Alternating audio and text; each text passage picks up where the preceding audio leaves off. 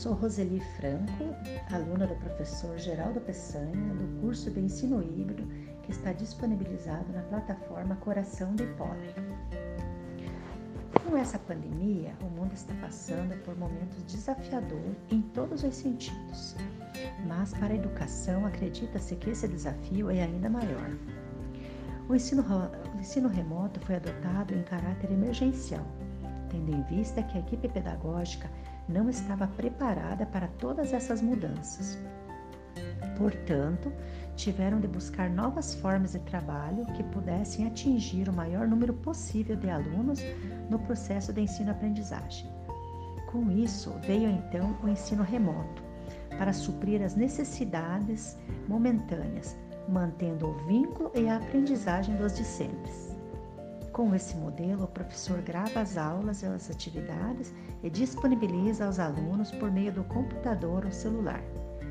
Esse método é semelhante ao sistema utilizado há décadas atrás, onde vários cursos eram ministrados via rádio, TV, até mesmo pelo correio, pois eram enviados os materiais necessários.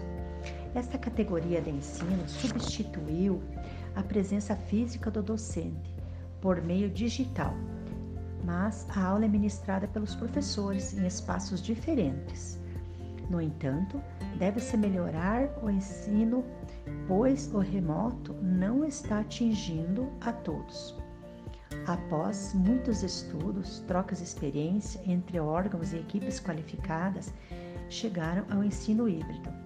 Essa modalidade veio com inovação de formas de utilizar tecnologias associadas a outros modos de aprendizagem. Esse novo sistema permite aos interessados uma gama enorme de novos, de novos saberes. No momento que se faz uma pesquisa, não se aprende apenas o assunto pesquisado. Abre-se um leque de outros conhecimentos. Ele permite a construção de novos entendimentos pois diferencia-se do ensino remoto, pela forma de preparar a aula ou atividade. No primeiro, é feita uma mistura de métodos envolvendo pesquisas, trocas de experiências, conhecimento cultural, entre tantos outros. Com esse novo modelo de aprendizagem, se constrói por meio da ação de cada pessoa. Uma vez que o ensino remoto não existe a interação no mesmo espaço físico. Desta forma de ensinar e aprender, o que antes era de tal importância para o professor, o quadro e o giz tornou-se desnecessário. Foi preciso inovar e fazer diferente. Creio que esse seja o ponto positivo da pandemia. A inovação do ensino, novas tecnologias para proporcionar a motivação, tanto dos alunos como dos professores. Assim, todos ganham com as aulas mais dinâmicas, criativas e diferenciadas.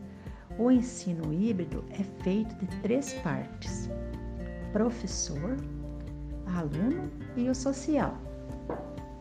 O ensino híbrido é um conjunto de tecnologia digital com a interação presenciais com o objetivo de personalizar o ensino, ou seja, é a junção do ensino online e do presencial é uma das maiores tendências da educação do século XXI, a qual vai integrar a educação à tecnologia, que já está presente na vida do, do estudante.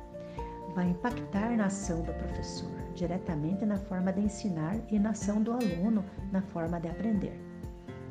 A sala de aula é repensada, a elaboração do plano pedagógico e a gestão do tempo na escola, com este ensino, a mudança é grande uma vez que antes era uma proposta tradicional e agora apresenta mudanças. Assim, o aluno é estimulado a pensar de forma crítica, a trabalhar em grupo e a ver mais sentido no conteúdo. Ele torna-se o protagonista e tem mais chances de aprender de maneira que melhor funciona para ele.